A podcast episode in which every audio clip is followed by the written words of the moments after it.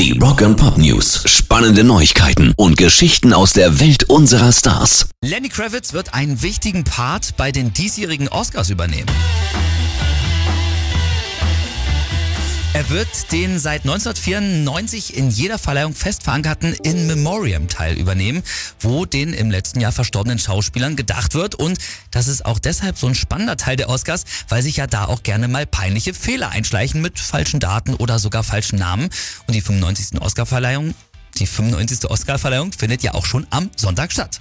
Rock and Pop News. Es gibt bescheidene Rockstars und es gibt Corey Taylor.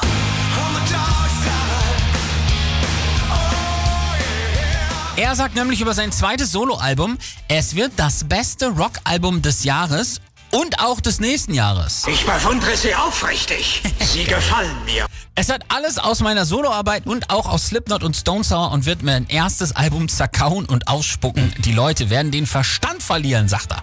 Na dann sind wir mal gespannt. Der Nachfolger von Corey Motherfucking Taylor kommt im September raus.